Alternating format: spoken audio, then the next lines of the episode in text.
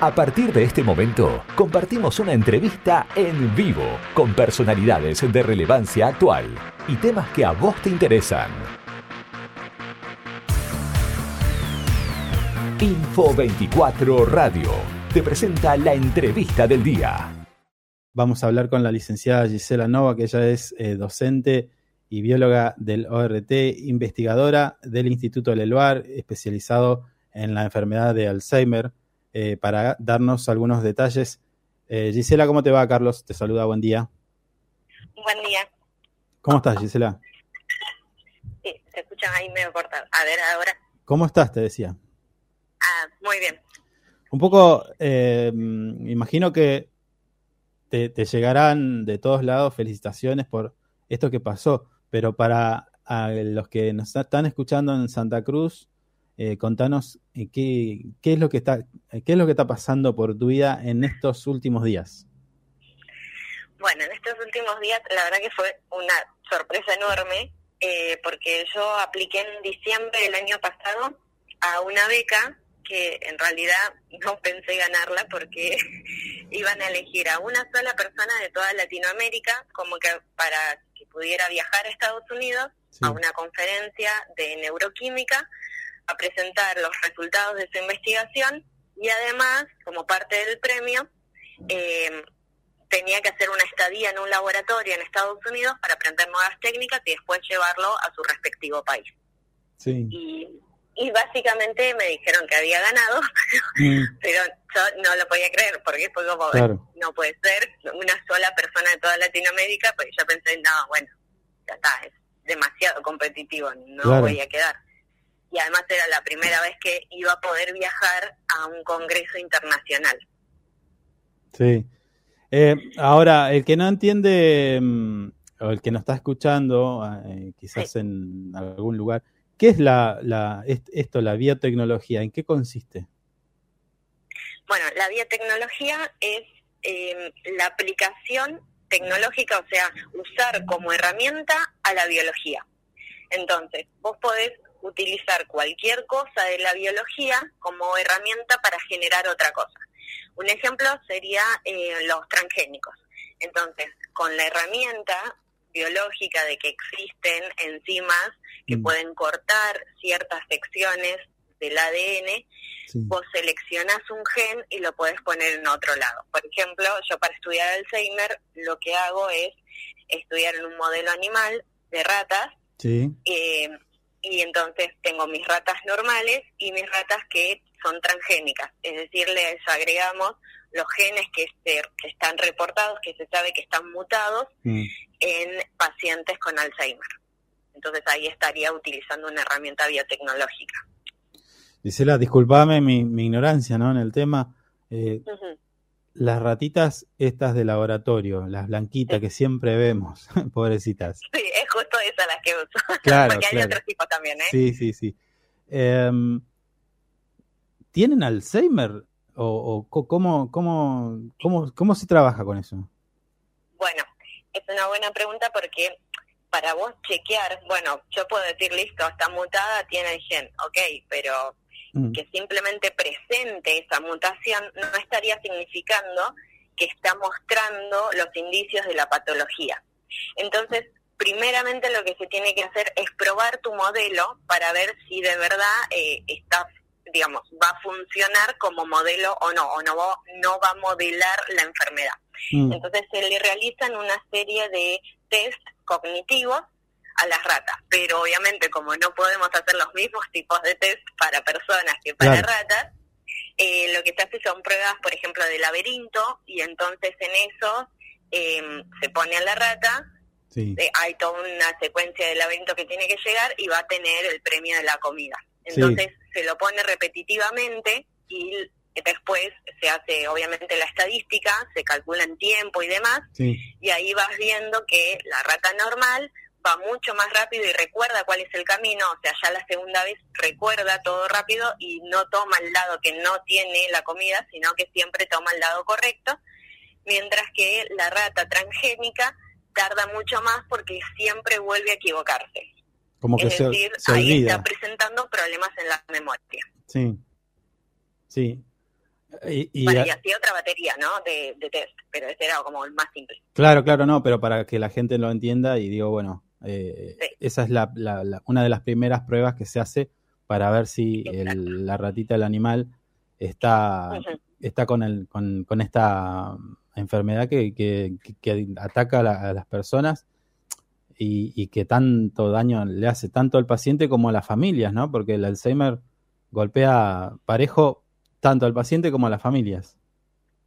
Exactamente, es bastante duro, principalmente porque el paciente no es consciente, o sea, ya llega un punto cuando la patología está bastante avanzada, llega un punto de que no es consciente de lo que está haciendo o, digamos, de esas pérdidas de personalidad, por así decirlo, porque la mayoría de los familiares lo que terminan diciendo es que ya no es él que cambió, que esa persona se comporta de otra forma, que antes no era así y ahora eh, es como si fuese otra persona totalmente distinta. No mm. solo por el tema de la memoria, sino porque afecta la corteza cerebral, que es donde se encuentra todo el tema de la toma de decisiones, la ética, la parte más emocional como agresiva o, o la parte más impulsiva. Sí.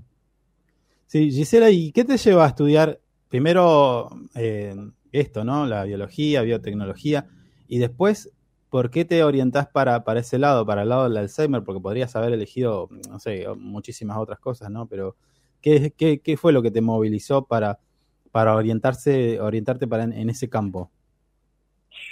Bueno, inicialmente yo siempre fui muy curiosa de chiquita, era como que todo, o sea, todo lo que veía necesitaba entender el porqué.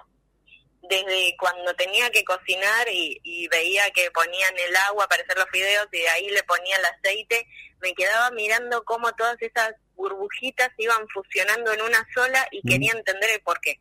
Siempre me quedaba haciendo esas cosas. Eh, y después, obviamente, Calculín fue mi, dibujito favorito de la infancia y dije, quiero esto, quiero un guardapolvo.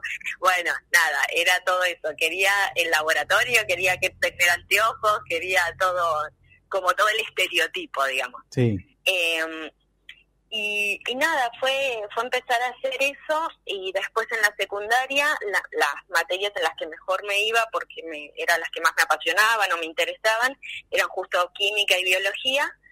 Y entonces parte, viste, de, del secundario es que te terminan orientando y diciendo, bueno, busca algo de esto porque se nota que te gusta, te interesa y bueno, y ahí fue que, que empecé mi primer eh, carrera que fue química y biotecnología con orientación en genética molecular mm. y ahí directamente fue como toda la pasión. Eh, después de eso dije, bueno, sigo ahora especializándome en biología principalmente. Entonces ahí empecé con la biología y en la carrera de biología fue que me enamoré de la neurociencia, digamos, eh, cuando hice biología del comportamiento. Porque encima vos lo decís así, biología del comportamiento, y decís, bueno, ¿qué estudiarán? Pero era estudiar todo el sistema nervioso y cómo funciona nuestro cerebro, porque en realidad nuestro comportamiento, desde personalidad, desde toma de decisiones, desde sentimientos y emociones, todo es registrado o todo es por nuestro cerebro. Entonces, básicamente somos nuestro cerebro. Sí. Y ahí fue que dije, no, listo, me enamoré, quiero hacer esto, la investigación, y justo mi docente eh, estaba haciendo un doctorado, así que ella era becaria de CONICET mm. y ahí fue que me mostró ese mundo y entonces dije, listo, me meto en esto porque es lo que amo. ¿Y el Alzheimer por qué lo elegís? Eh, el Alzheimer creo que por ser difícil, por ser, eh, porque soy así medio complicada. eh, me gusta, me gustan mucho las cosas que son muy complejas y el tratar de entenderla, sé que es bastante ambicioso, mm. sé que no voy a lograr yo la cura, pero ¿Por qué no? necesitaba entender, bueno, no sé, ojalá, porque la verdad que es una patología muy complicada, eh, porque son 10 años eh, en los que hay todo un daño en mm. silencio y en la oscuridad porque no, no da señales, son tan sutiles que recién cuando ya llega un deterioro de 10 años y de muerte neuronal mm. De tanto tiempo, recién ahí el paciente empieza a ser un poco más consciente de esas lagunas o de esas cosas que empiezan a pasar y ahí va al consultorio. Entonces todo ese daño previo ya no se puede solucionar. Obviamente lo que se puede solucionar es lo que viene después. Entonces tratar siempre, la patología esta va a consistir en lo mismo, tratar de que no empeore. Pero por eso mi, mi proyecto de tesis consiste en, bueno, vamos a tratar de ver la foto de qué es lo que pasó tipo secuencialmente para mm. que cuando ya lleguemos al punto de esos 10 años, tener la historia, el hilo y tratar de llegar en puntos anteriores. Mm. Em, Sabes que, a modo de comentario, en, nuestro, en nuestro programa hemos hablado de muchas... Eh, solemos tener muchos, muchas noticias que tienen que ver con la ciencia y la investigación de distintos tipos. En este caso, hace unos días, 16 de mayo, publicamos un artículo que hablaba de que consumir arándanos disminuye el riesgo de sufrir la enfermedad de Alzheimer. Eh, bueno, es un trabajo en la Universidad de Cincinnati, en Estados Unidos. Bueno, ahí está el detalle, pero la, pregunta es, eh, ¿esto es así? ¿Ustedes en el, en el día a día ven también estas cosas? ¿La alimentación es importante para mm, hacer recomendaciones a la gente, ¿no? Es súper importante. Es muy importante, seguramente no sé si exactamente con, con arándanos porque no leí esta, pero obviamente seguro que van a nombrar que los arándanos son antioxidantes. Exactamente, sí. Sí, bueno, ahí está la clave. En todo lo que sea antioxidante. ¿Por qué? Porque en realidad justo lo que estoy estudiando yo es la mitocondria, que es la parte de la célula que es como la batería, la que te da la energía. Sí. Entonces, en las neuronas yo estudio la energética que tienen como para poder hacer eh, la sinapsis, que es el proceso ese eléctrico en, el que se comunican dos neuronas. Claro. Para eso necesita energía para poder comunicarse con la neurona siguiente. Mm. Parte de ese proceso de poder hacer, eh, digamos, esta sinapsis es que la mitocondria necesita eh, tener un balance de cargas positivas y negativas y en medio de todo eso, si lo realiza con, con estrés y demás, de ahí surge, eh, digamos, el concepto de estrés oxidativo y la parte de oxidativo es la clave. Por eso los antioxidantes siempre te dicen que son buenos y que son em, beneficiosos porque son anti-age o son para evitar el envejecimiento, porque en realidad todo lo que sea oxidativo es perjudicial para las células. Entonces ellas viven como en un estado más eh, beneficioso si es todo anti, anti digamos, antioxidativo. Claro. Así eh, que sí, la alimentación es buena y además nosotros en el laboratorio teníamos un proyecto en el que estábamos viendo dietas grasas. Entonces, con lo mismo teníamos las ratas normales, las ratas transgénicas y les dábamos eh, los tipos de dietas. O sea que ahí ya teníamos que multiplicar porque teníamos que hacer rata normal con dieta normal y rata normal con dieta grasa, porque tenemos que también chequear, porque eso es lo complicado, digamos, de la ciencia. Siempre tenés que corroborar cada cosa. Claro, Entonces ahí tenés que chequear que no sea parte de, bueno, la normal está comiendo normal, no, bueno, tenés los dos grupos.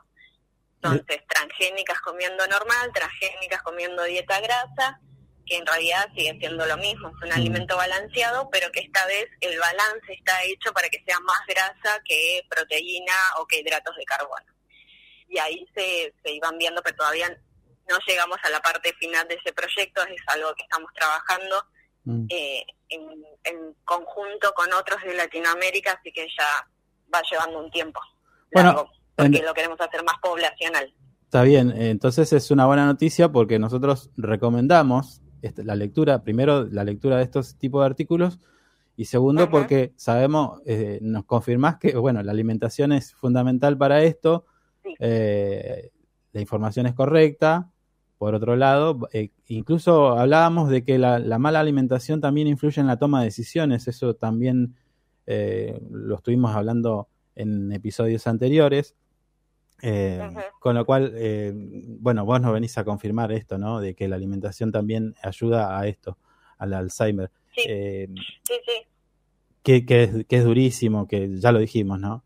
Em, ahora, Gisela, el, el, Alzheimer, la última que te hago, em, ¿esto lo podemos tener, cualquiera puede tener Alzheimer o es hereditario, es genético? ¿Cómo es?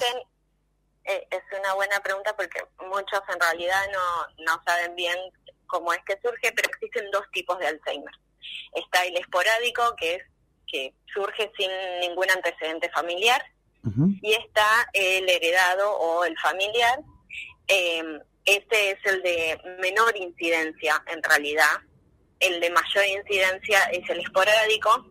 De ahí el hincapié que hay o, o la necesidad de poder estudiar bien todo el proceso, porque obviamente con toda esta complicación que te había dicho de que recién después de 10 años, cuando se estudia al paciente, tenés una cantidad de daño tan grande que vos no sabés qué es causa y qué es consecuencia, entonces no podés seguir el hilo de ese trayecto de la enfermedad.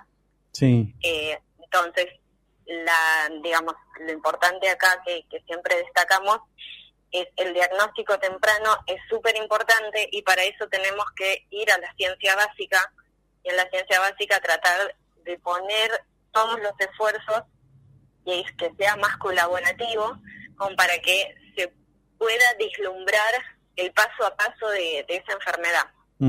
Y así obviamente poder tratar de, de solucionar o por lo menos si se le entiende ahí ya todo todos los, científicos de todo el mundo, mm. eh, enfocarnos en encontrar algo, algún punto donde se pueda modificar esto.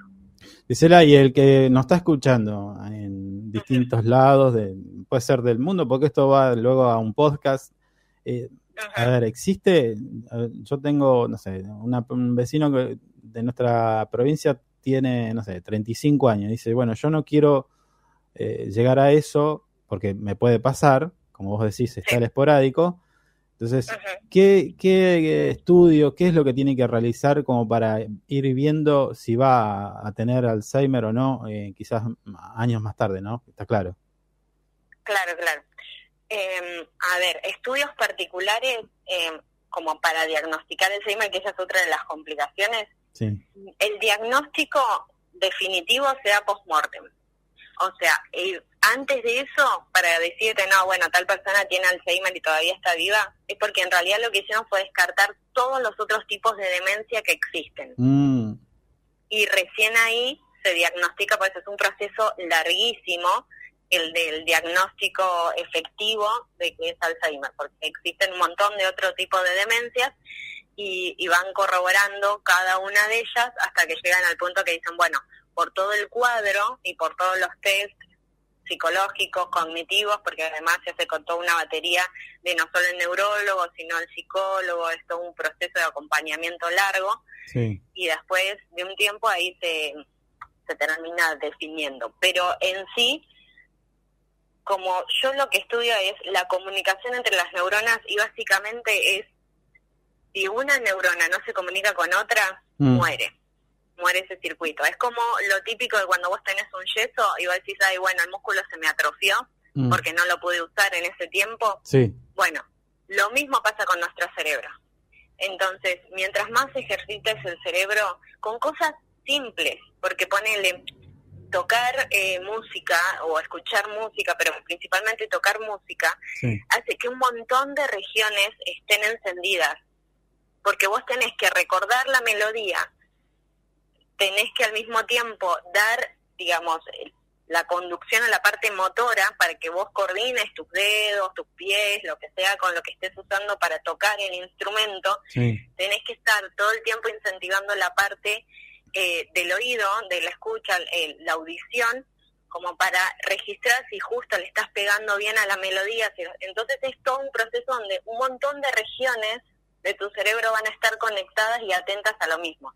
Y así con cualquier otra cosa que sea simple del día a día, crucigramas, demás, o sea, son actividades que vos tenés que estar escribiendo, ahí ya estás poniendo parte de motora, mm. tenés que estar acordándote de las letras, las palabras, eh, o sea, se puede ser con cosas simples del día a día, no es necesario hacer algo, eh, digamos, demasiado sí, ajeno, sí. Pero es enfocarse, es concentrarse, es ponerse en eso, en hacer ese ejercicio, porque muchas veces es bueno, me pongo a ver la tele o algo y listo. No, no, no, pero, bueno, está bien, está bien. Yo ya estoy buscando la guitarra, te aviso. eh, pero bueno, eh, está buena la información. Gisela, nos quedamos sin tiempo, pero la verdad, eh, no queríamos dejar pasar la oportunidad para tenerte, para felicitarte, por supuesto, por tu trabajo y desearte los mejores de los éxitos. Y, no creas que por ahí podés ser vos, ¿eh? ¿Quién dice? Eh, mañana, algunos años más, nos encontramos de vuelta en una nueva entrevista, ya contándonos de, algún avance eh, significativo en esta enfermedad que, que, eh, golpea mucho tanto al paciente como a la familia, como lo decía antes, ¿no? así que, bueno, vaya nuestras felicitaciones y ojalá podamos contar de vuelta con más tiempo quizás y para hablar de temas puntuales con, tu palabra, ¿sí? ya teniendo el contacto y que nos cuentes eh, cómo es el mundo de, de, la biotecnología. Dale, muchísimas gracias. Te mando un abrazo. Besos.